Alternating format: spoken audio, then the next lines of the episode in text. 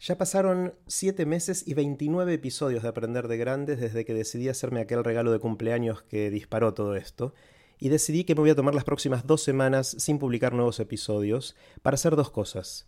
La primera es escuchar de nuevo muchos de los episodios ya publicados, y la segunda es pensar qué quiero hacer en los próximos 29 episodios, en los próximos 7 meses, con qué personas quiero hablar, de qué temas quiero aprender y profundizar. Y para esto necesito la ayuda de todos. Preparé una encuesta muy cortita, de solo 5 minutos, para que me sugieran los temas y las personas que querrían escuchar en los próximos episodios de Aprender de Grandes. Puse el link de esa encuesta en aprenderdegrandes.com y me encantaría si pudieran tomarse esos 5 minutos para ayudarme a seguir aprendiendo de grandes.